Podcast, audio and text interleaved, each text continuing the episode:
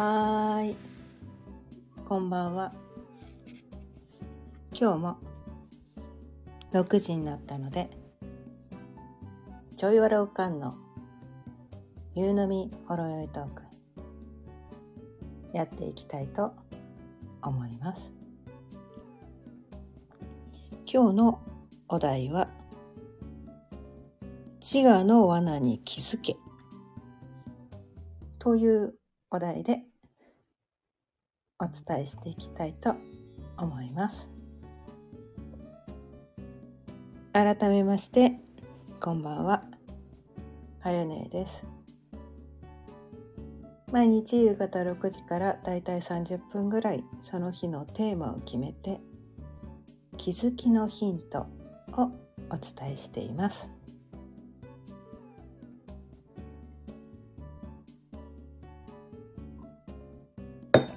でね今日のねこの自我の罠に気づけというねテーマなんですけど、うん、このね自我っていうのがねすごい厄介なんですよね。うん、これはこの人間だけが持ってるうん、何回か前にもねお伝えしたかもしれないけどこの自我に目覚めてしまったことでなんかその言葉とか、まあ、架空の情報ってやつ、うん、架空の情報。今目の前に起きてない出来事とか、ね、過去とか未来とかなんか想像することが想像って作る方じゃなくてね頭の中で想像するようなこと。とか夢を見たりとかね。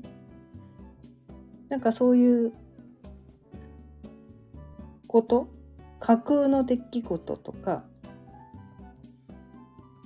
なんかそういうのを生み出してしまったわけなんですね。それは現実世界というよりはこう頭の中にしかないんだけどね、うん、あくまでもこの情報ですね、うん、情報なんですね、うん、でいろんなこの情報を生み出してしまったものだからね。そのなんかありもしないその情報に振り回されてしまうようになったわけなんですね。なんかこう思い込みってやつですね。思い込みってやつ、うん、頭の中で勝手にこう想像して本当はそんなこと現実には起こってないのにまあ解釈ってやつですね。そう。私たちね人間ってねこう起きた出来事を素直にそのまま解釈できないんですよ。それはこの自我っていうものがね。その自我っていうのは何て言うかな本当の自分に目覚めさせたくないっていうのが自我なんですね。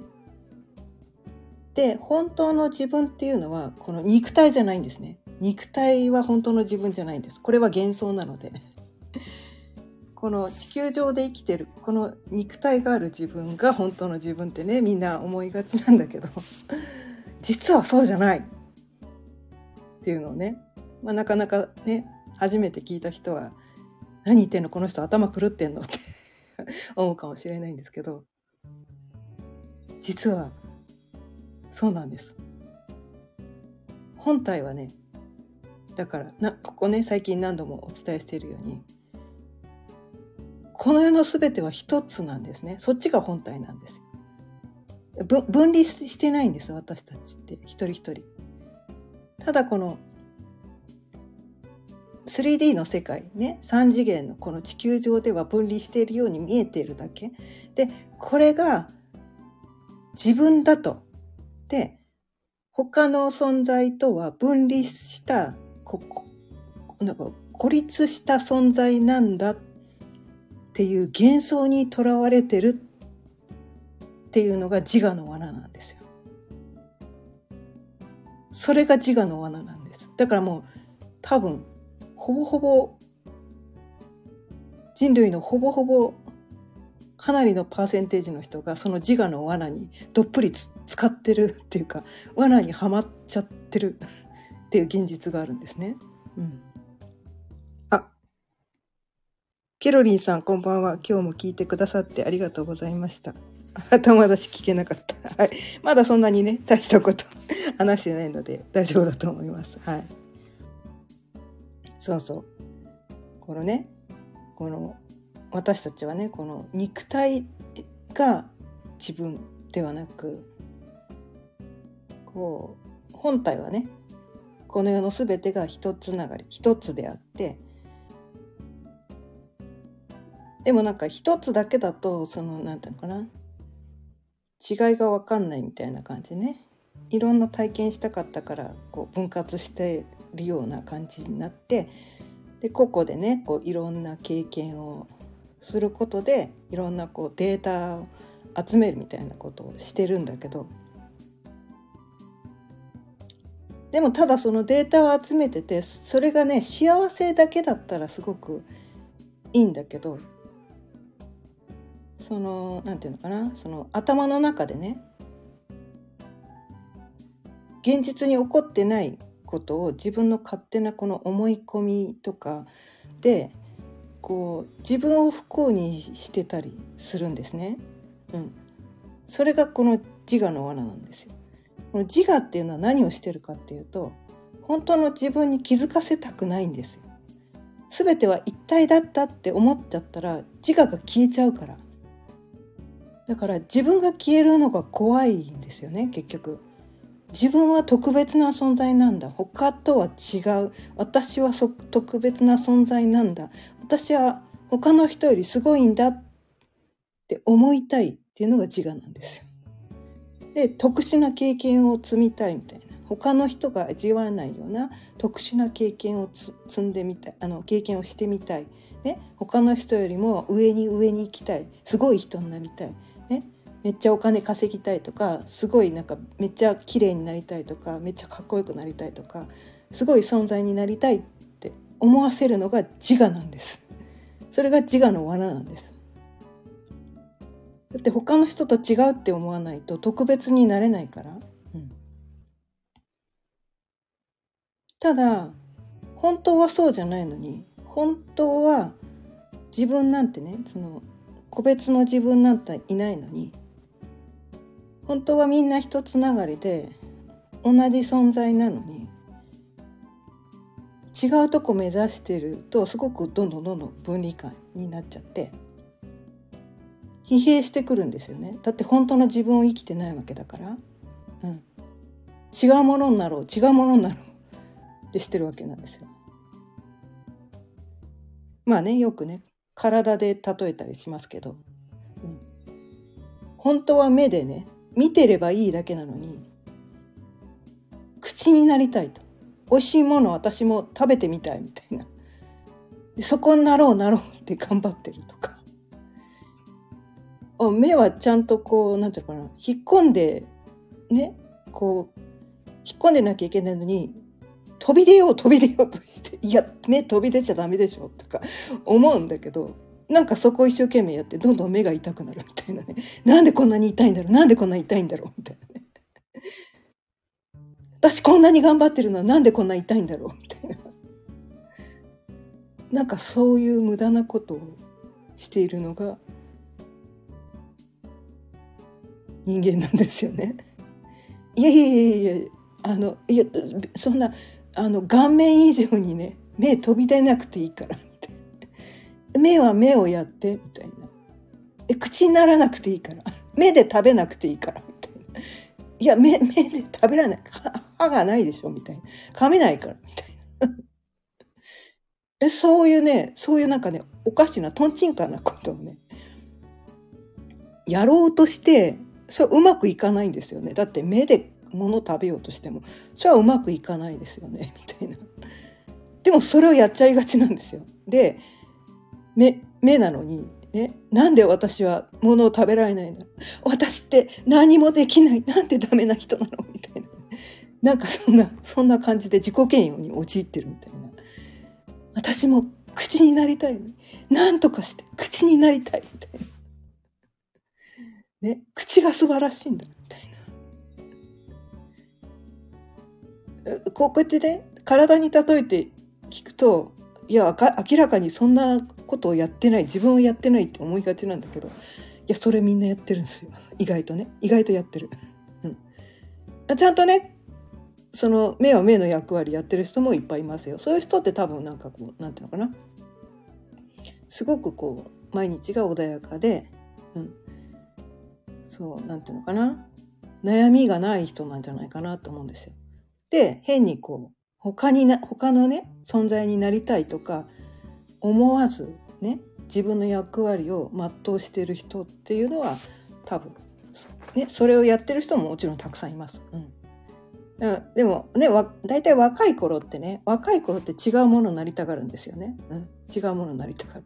でもある程度ね年齢いってくるといややっぱ無理だわって気づくんですよ。何十年もね。何十年も頑張ってきたけど到底無理だっていうとこに気づいて「はい分かりました。私は目でした。はい目目をやります。はい分かりました。飛び出ないです。はい分かりました」みたいなこう諦めるっていうところにやっといけるっていうね、うん、それ限界を迎えてそれ体力的な限界かもしれないしこう病気になったりするところかもしれないしはなんかこう何かアクシデントが起こってそれが続けられなくなる早くに気づいた人はそんなアクシデント起きないんだけどなかなか気づかない人は そのアクシデントが起こって強制終了みたいなのがね 起こるわけですよ。そっちじゃねえからあんたやるのそこじゃないからみたいな。早く気づけみたいな感じでね強制終了が起こるわけです。で諦めて諦めるとね。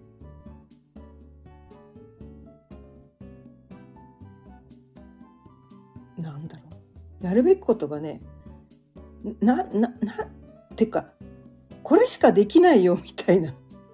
結局これしかできないなっていうねなんかこう違うねことやろうとしてたけどこれしかできないわやっぱり。子供の頃からこんなことばっかり実はやってましたみたいなね。うん、それのだからこうもうちょっと進化バージョンみたいなことをね多分すると思うんだけど子どもの頃ってねやっぱりできること限られてるから、うん、それがちょっと進化した、ね、それまでの経験を踏まえてもうちょっとこう工夫できたりとか経験があるからこそすごくバージョンアップした何かねできることがあるのかもしれないんだけど。あ、ちーちゃん、こんばんは。今日も聞いてくださってありがとうございます。そうそう。なんかね、そこに気づければいいんですよ。気づければいい。でもね、自我はね、そこに対してね、こう、いや、もっと頑張んなきゃいけないんじゃないいや、こんな誰にでもできるようなことやってちゃダメでしょ？とかね。もっとすごい人にならなきゃいけないんじゃないのとか。だってあの人見てごらんよ。あの人あんなに素晴らしいよ。あなたもこういうことやった方がいいんじゃないの？みたいな余計なね、ことを言ってきたりとか。逆にね、自分がこれだったらできるって思うことをね、これが本当はやりたい。心の中でワクワクしてる。子供の頃から実はこれやってみたかったっていうね、ねこと。そのためにすごく経験を踏んできた。ね、いろんなこと学んでもきた。でもなんか自我がね、お前になんかそんなことできねえよみたいなね。なんかそんなこと言ってきたりする。いや、無理っしょみたいな。いや、無理でしょみたいな。なんかそういうのを言ったりもする。で、このね、自我が罠を仕掛けてきてる時って自分がモヤモヤしてる時なんです。苦しい時。頭の中でなんかこう頭の中ぐっちゃぐちゃになってる時。何していいか分かんなくなっちゃってる時にこの自我の罠にはまってる時です。頭の中の声を聞いちゃってる時。でなんかこう動くに動けなくなっちゃってる時、で何も考えずに行動しちゃってる時って多分自我の声はねストップしてるんですよ。頭で余計なことごちゃごちゃ考えてる時それはもう自我なんですね。うん、そうじゃなくて何も考えずなんか知らんけどなんか知らんけど動いちゃった頭でいや頭えななんでそれやったんですかって言われていやななんかって時ですなんかなんかだってなんかやりたかったんだもんみたいな。だって体が動いちゃったんだもんとか。で明確な理由がある時は自我の声だと思った方がいいと思います。理由がない時の方がね 意外と良かったですででも私たちねその理由がないことをやることに対してすごくね自我がうるさい子言うんです「えなんでそれやんの?」とか言って「それやって何になんの?」とか「それやってどんな結果に結びつくのそれやってなんかもなんかもう金稼げんの?」とか「それやってもろんなんの?」とか、うん、「それやって誰かのためになんの?」とかめっちゃあの、ね、自我はねめっちゃいろんなこと言ってくるんですよ。うんその声聞かなくていいです なんかなんかが正しいです。なんか。これね前もね何回か結構前かな。最初の声ややったと思う。なんかが大事です。理由がはっきりよくわからないけどなんかうずうずするみたいな。なんかいやりたくてたまらんみたいなこれがこれをやって何になるか全然わからないんだけれども全然ねこうなんていうのかな。スケジューリングも全然できないです。で目処立ってないですみたいな。ねこれがああしてああなってこうなってスケジュール通りにこうきっちりこうね完璧なスケジュールを立てて一個ずつやっていかなきゃいけんそそうやってなんていうのかな先が見えてるようなこと？意外とダメかも。みたいな。そうね、でもね世の中はねそれをやれって言うんですよね。それをそれをやるのが正しいって、まあ、自我も言うし世の中はそういう風な感じなんだけど意外と逆なんですよ。逆なんです。信じられないかもしれないけど逆なんです。なんか知らんけどなんかときめいてしょうしゃあないみたいなやりたくてしょうがない。なんかこれ好きみたいな。理由がよくわかんない。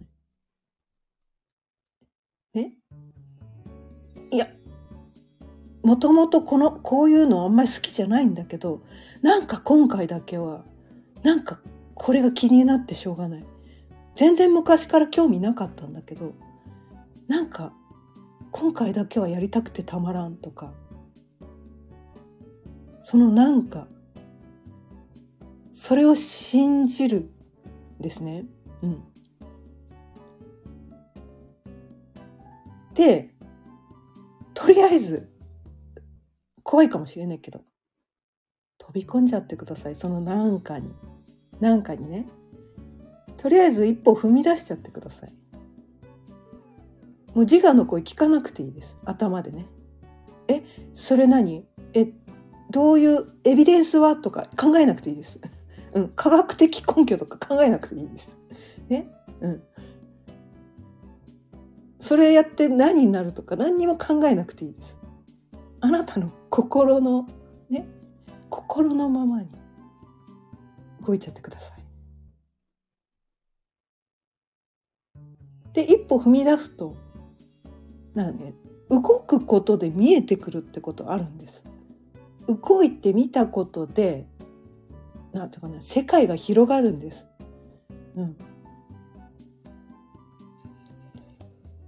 その霧が霧が濃い森の中。でもなんかこう1メートル先ぐらいは見えたりするんですよね。うん、足元はなんとか分かったりするみたいな。怖いけどなんかこの森入ってみたいと思ったらもう入ればいいんです。怖いけどね。どんな魔物がいるか分かんないけどね。でもなんか心がもしワクワクしてるんだったらそこ入っちゃってください。嫌で嫌でたまんないとこ行かなくていいんですよ。うん、そういう話をしてなくて。うん、ななんかなんかこっちに進みたいっていう方向に進んじゃってくださいっていう話です。そうそう。ケロリンさん、何かやりたいことに向き不向きは関係ありますか？向き不向きはエゴの声です関係ないです。関係ないです。才能とかも関係ないです。なんかやりたくてたまらんと思ってやってみたら何かが見えてくるはずなんですよ。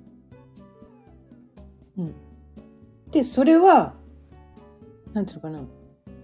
そっちの方向に進んだとして最初に思い描いてたそのゴールみたいなところにはいかないかもしれないけどなんかねそう霧の中でね分岐点がね分かれ道がいくつもあるんですよ。分かれ道がいくつもある。でその時々でね自分の頭で考えないんですよ、うん、心で心に聞いてどっち進みたいのって心に聞いて進んでいくんです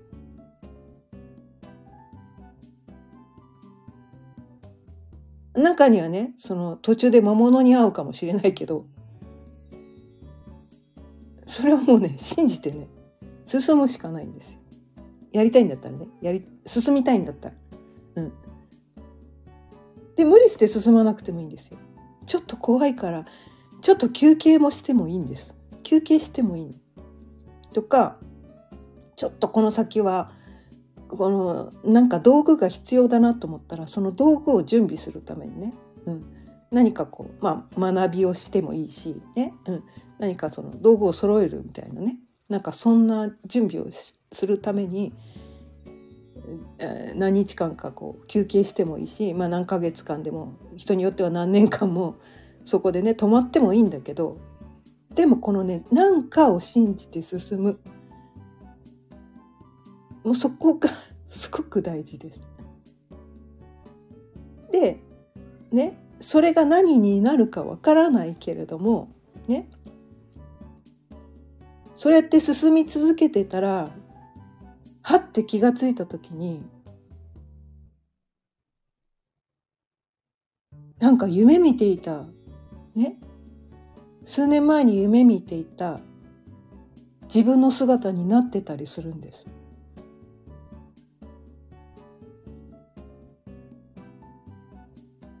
まさかえなんか夢叶ってた？みたいなね。これや実はやりたいと思ってたことできちゃってた？みたいな。うん。なんかそういうことになるんです。それもだからねその何かに従っていってるとそれね自分一人で全部やる必要なくて。何かっていうそのね心の導きに沿ってやってってるとそれをサポートしてくれる人に出会ったりとかするんですよ。だから全部自分でやんなくていいの。うん、で進めば進むほどいろんなその何て言うのかな人も増えていくわけですよね。うん、必要な人がどんどん増えていったりとかして、うん、でそれで自分一人では到底できなかったことがその何かっていうことだけもう本当に自分の心に正直に何かをね他の人はああ言ってこれが正しいって言われてるかもしれないけどうん。そうなのかもしれないけど心にの導くままに進めばうん。それは何かの形になってるんですね。結果的に。それをね、やればいいだけなんですよ。うん。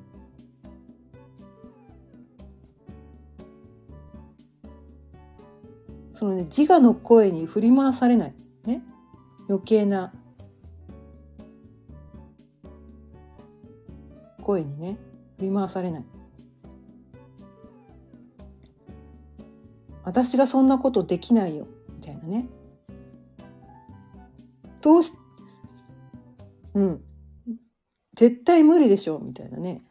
それやって何になるの？どうせ無理だよ。ね。うん。そういう自我の罠に引っかからないでください。うん、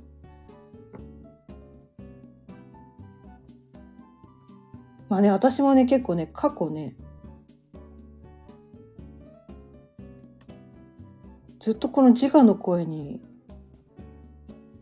こう振り回されてきたつもりもあったんだけどその振り回されていなかった出来事もいくつもあってそういう時だけスルスルスルっとスルスルスルっと人生がスルスルスルって言った時ってその自我の声を聞いてなかった時なんですよ。なんかっていう根拠は何もないんです。なんかやりたくてたまんないんだよみたいな。だってやりたいんだもんっていうもうそれだけです。それだけです。そうその心の声導く声を聞けたらいいなどうしても自我の声を聞いて考えてしまいますけどなんかやりたいことをいろいろやったけど全部向いてなくてやめた。うん。なるほどね。向いてなくてやめちゃったんですね。なるほど。向いてない。向いてない。うん。どうなんだろう。向いてない。向いてないっていうのは何だろうな。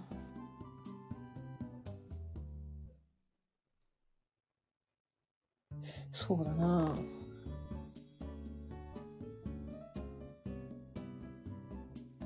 何のためにそれをやったのかがクリアじゃなかったのかもしれないね。うんまあ、ななんかなんかもあるんだけどそっかなんかだけじゃダメなのかなやっぱな。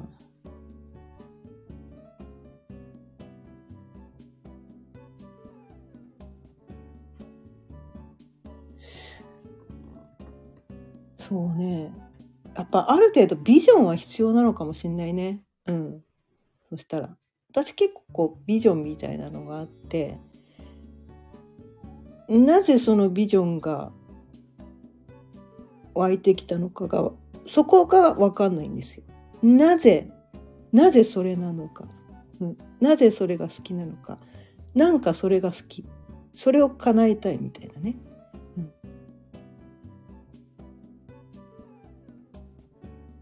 だからなんていうのかな行動のなんかじゃないのかもしれないね。うん。なんかこうビジョンそのビジョンをなんか叶えたいみたいな。うん。そのビジョンかもしれないね。うん。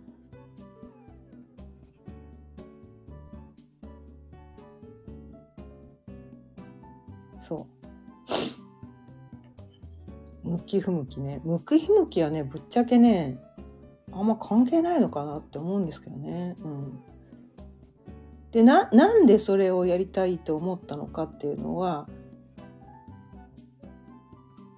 多分なんかこう誰かを見てあ素敵だなって思っちゃったりとかなんかなんか純粋な自分の声だったのかな、うん、誰誰かの影響を受けてそれをやりたいって思っちゃったのかあの人みたいになりたいとかなんかこう本来の自分じゃない何者かになりたいと思ってそれをやり始めちゃったりするとそれは本当のこの自分の声じゃないかもしれない。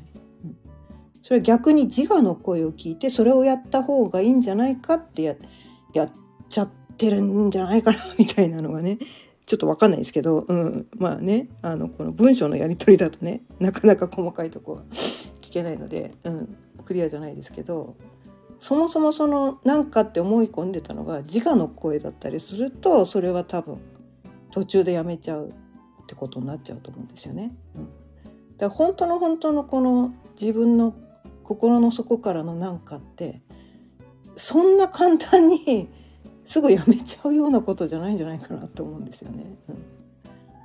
うん、うん、それだからもう魂の声みたいなことですね。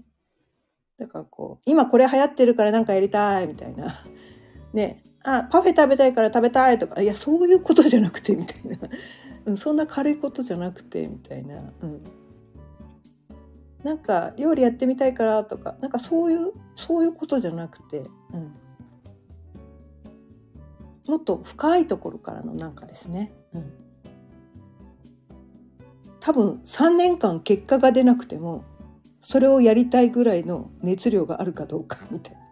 3年間全く結果が出なくてもね。全然うまくいかなくても3年間それを続けられるだけの熱量があるか、そのくらいです。そのなんかはうん、だか軽くない。軽くない。うん。もうこの情熱を抑えきらん。切れない、うん、3年間何があっても続けられるみたいなそんな感じのなんかです。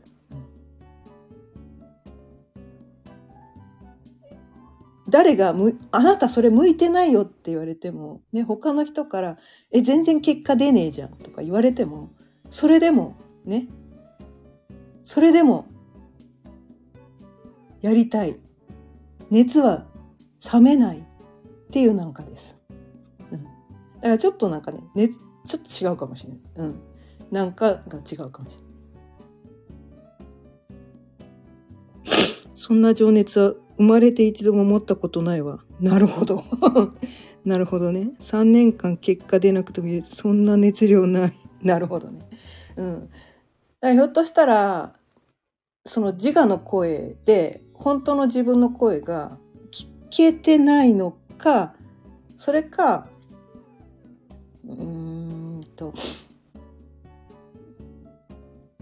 もともとねそのねあの熱くなる人となならないタイプがいるから 私の場合ねすごいね熱量がすごい人なので うん、あのちょっとねこれ私のあの経験談なので全ての人に当てはまらないかもしれないです。もともとねそんなあの熱を持って何かをやりたいってねあの何かをやってみたいって思わない人も多分いるのかもしれないからちょっとね、うん、ちょっとそれは 参考あんまり参考にならないかもしれないけど、うん、私の場合はね、うん、結構その熱で、うん、あのやってきた人なんですよ。うん、そうすると何かの形になってるんですよね。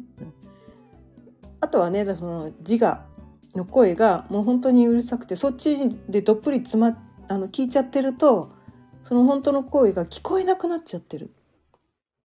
うん。こう耳栓してるような感じになっちゃってる。と、うん、あれなので、まあ、そういう人はねやっぱねお掃除ですねお片付け自分の中をクリアにする。身の回りのお片付けだったりその瞑想をして頭の中のね余計なこういろんなその自我の声をね「はいはいはいはい」っつってねどんどん流していかなきゃいけないです。はいはいこう思ってんですね。はいはいそうですね。はいはいそうですね。つって言ってどんどんどんどんねこう私はよくね瞑想でおすすめなのは目をつぶってね自分の前にねこのサラサラとした川が流れてると思ってください。っていうんですね。うん、でそこに、まあ、笹舟って分かります？笹で作ったお船お船ね。その上にねこう頭に浮かんできた考えねその上にポンと乗せてどんどん流しちゃってください。もう次か次に流しちゃってください。どんどんどんどん流してください。もうねあの果てしないぐらいにどんどんどんどん流していってください。果てしないかと思うかもしれないけどそうは言ってももう千里の道も一歩からということで少しずつね頭の中のそのうるさい声っていうのが少しずつ、ね、静かになってくるんでそのね自我の声っていうのがねいろんなこう思い込みとかねそういうなんかこう自分に対してこうなんか余計な考え、うん、ああした方がいいんじゃないかこうした方がいいんじゃないかね。結果出した方がいいんじゃないかとかなんかこう実績出さなきゃいけないんじゃないかとかね。なんかこう誰それにああ言われたからこうしなきゃいけないんじゃないかとかね。うん、なんか余計なそういうことをね全部ね「はいはいそうですねそうですね」って否定しなくていいんですよ。否定しなくて戦わなくていいんですね、うん、流せばいいんです。どんどんどんどん流していってください。ね。笹船なんでね。どんなに流してもあの地球環境には優しいんであの自然に戻るんでね大丈夫ですよ。それをねどんどんどんどん流していく、それをやってるとある時ねあるタイミングでふっと何も考えないでいられる時間がある時訪れます。でその時間っていうのは最初は短いかもしれないけど少しずつ長くなってきます。最初は本当にもう1秒とかそんなもんですよ。1秒何も考えられないで入れてたら超すげえです超すげえですよ。5 秒か何も考えずにいられたらめっちゃすごいですよ。もうね考えずにいらいるってねすごい大変なことなんですよ。瞑想ってその何も考えちゃいけない何も考えちゃいけない考えちゃいけない考えちゃいけないって言って余計なことを考えてるんですね。考えちゃいけないっていうことを考えてるんですよ皆さん。それはいつまでたっても瞑想できないですよねみたいな。そうじゃなくてどんどん流していくことによってふと訪れるその空白の時間っていうのをね作訪れるんです訪れる。自分で作り出そうとしてもそれは作り出せないんです。何も考えずにいる時間を何とかして作り出そうと思ってもそれは無理なんです。無理なの、うん、瞑想することで自我の声が聞こえて本当の自分が見えてきますか？うんとね私の場合はちょっとねこれはね自分の経験談しか伝えられないんだけどそのね空白の時間でふと上から降ってくる時もあるし下から湧いてくる時もあるんですね。思いがこう湧いてくる時もあるしこう上から降ってくる場合両方あるんだけど、うん、その時々によってその自分の声が聞こえてくる。それ声声って耳で聞こえるリアルに聞こえる人もいるかもしれないけど私はねどっちかっていうとイメージがね降ってくる。それが、えーと、文字で降ってくる時もあるし、えーと、映像で降ってくる時もある。これねこれはねあのね個人差がどうやらあるらしいんですね。うん、その声で聞こえる人もいるらしいしなんかこの映像で見える人もいるかもしれないしなんかこう文字とか文章みたいなね。あとはその単語？単語みたいな、うん、なんか知らんけどこの単語が妙になんか降ってきたみたいなね人もいるしあとはそういう時間がね多くなるにつれてまあそれは瞑想していない時でもねそう自分の頭の中が少しずつこう整理されてくるとなんか知らないけどたまたまね街で見かけた何かのなんかこう文字が妙に気になるとか。うん、で今まで全然これに関して興味がなかったことがふと興味が湧き出すとかね、うん、なんかそういうこともあるかもしれない。うん、それは誰誰かにこれいいからやってみた方がいいよとかなんかこうおすすめされたことではないかもしれないけどそれが多分一人じゃなくてもう何人にもなんか知らんけどなんか知らないけど何人にもこの言葉をめっちゃ言われるっていう時は多分それねこうメッセージです。こう本当の自分からのメッセージです。本当の自分はね常に自分に対してこうこのね肉体の自分に対してメッセージを常に常に送り続けているらしいんですね。それがどういう形で来るかっていうのは個人差があるからちょっとそれはね、うん、人によってだから分かんないんだけどなんかこれが湧いてきたこれが降ってきたとか何人もにこのメッセージを伝えられたとか何度も何度もそのメッセージを目にするとか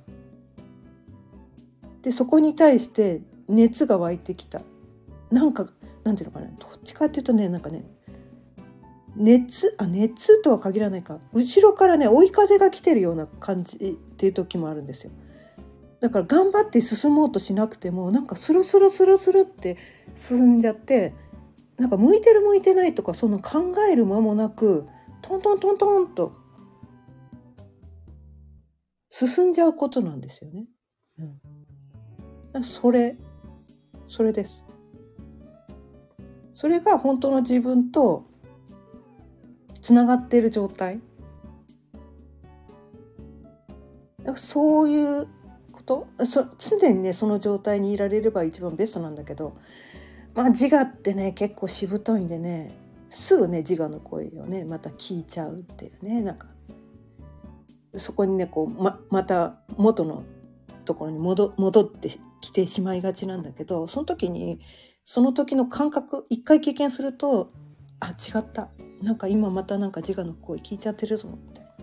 そこ思い出して、うん、でその流れね一回乗った流れっていうのその感覚っていうのをね思い出して。で軽いんですよその時って。すごく軽いの。追い風受けてる時ってすごい軽いじゃないですか。でなんか間違った方向に行く時すごい向かい風な感じなんですよ。何をやってもうまくいかないっていうか全然前に進めないみたいななんかそんな感じ、うん、だから向いてないからすぐやめちゃうという時も多分それ向かい風かもしれないみたいな、うん、そうじゃなくてややろうと思ってもいないのにスルスルスルとなんか「えー、ええええ私これやるの?」みたいななんかそういう時もある。なんかやってて追い風が吹いてくるようにトントントンと物が進むないな。人生すべて向かい風が吹いてた。なるほど。そうか。それは多分自我の声。めっちゃ聞いてたかもね。みたいな。自我の声を聞いてたっていうか自我にねこう狡猾なんですよ自我は。とてもとても狡猾なんです。だって自分がいなくなるって怖いからね。怖いじゃないですか。自分がいなくなるってね。だからなんとか消えまいとしてすごい罠をめっちゃ仕掛けてきてすごく頭がいいんです狡猾なんです。それの自我の罠を見破らなければいけないわけなんですね。うん、で見破って本当のこう自分とつながって本当の自分の声ね。本当はどうやりたいのかね。どっちに向かいたいのかっていうね本当の本当の声をちゃんと聞いてあげる。もうね体の感覚です、うん、体の感覚です。頭でいろいろ考えちゃって体が重くなってる時は、うん、ちょっと方向性違うなっていうとこ気づいた方がいいです。うん、で体がなんか知らんけど今まで重い荷物背負ってたのになんか軽くなってきたとか、うん、なんかなんかフットワークが軽いみたいな。なんか楽々進めるなんかそっちその体の感覚を頼りにでいろんなだからいろんな方向をややってみた中で軽軽いところを選んでみるみたいなっていうのもあるかもしれない。うん、そう体の感覚がね一番すごい大事です。うん、だからね体の感覚に敏感になるっていうのもすごく大事なんですよね。うん、まあそのためにもねすごい瞑想が良かったりするんだけど、うん、その自分自身の体の声、ね、心の声、ね、そこをちゃんと聞いてあげる。ね、頭の声は聞かなくていいよ。まあ聞いちゃうんだけどね聞いちゃうの。聞いちゃうの。それで何十年もね生きてたりするとね聞いちゃうんだけど、うん、その時にちょっと重い感じだなって思ったら疑ってみた方がいいかもしれない。あ今なんか自我の罠にはまってるかもしらん。ちょっと待てって。一旦立ち止まって、ね、体に聞いてみるみたいなね。うん。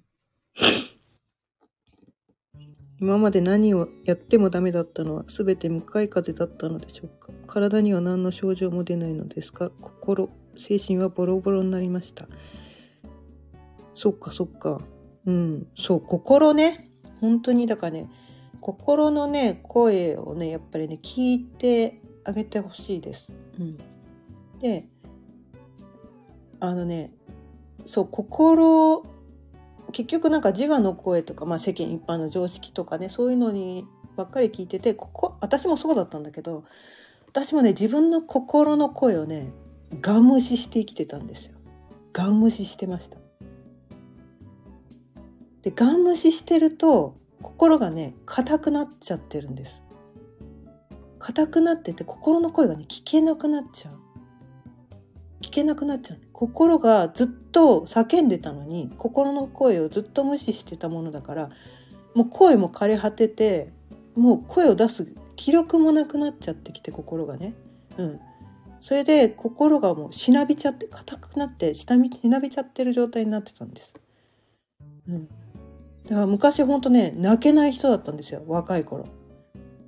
え泣くってどうやってやるの？とかみんな周りが泣いてんのにえなんで泣いてんの？みたいなねそのぐらいカッサカサの心だったんです。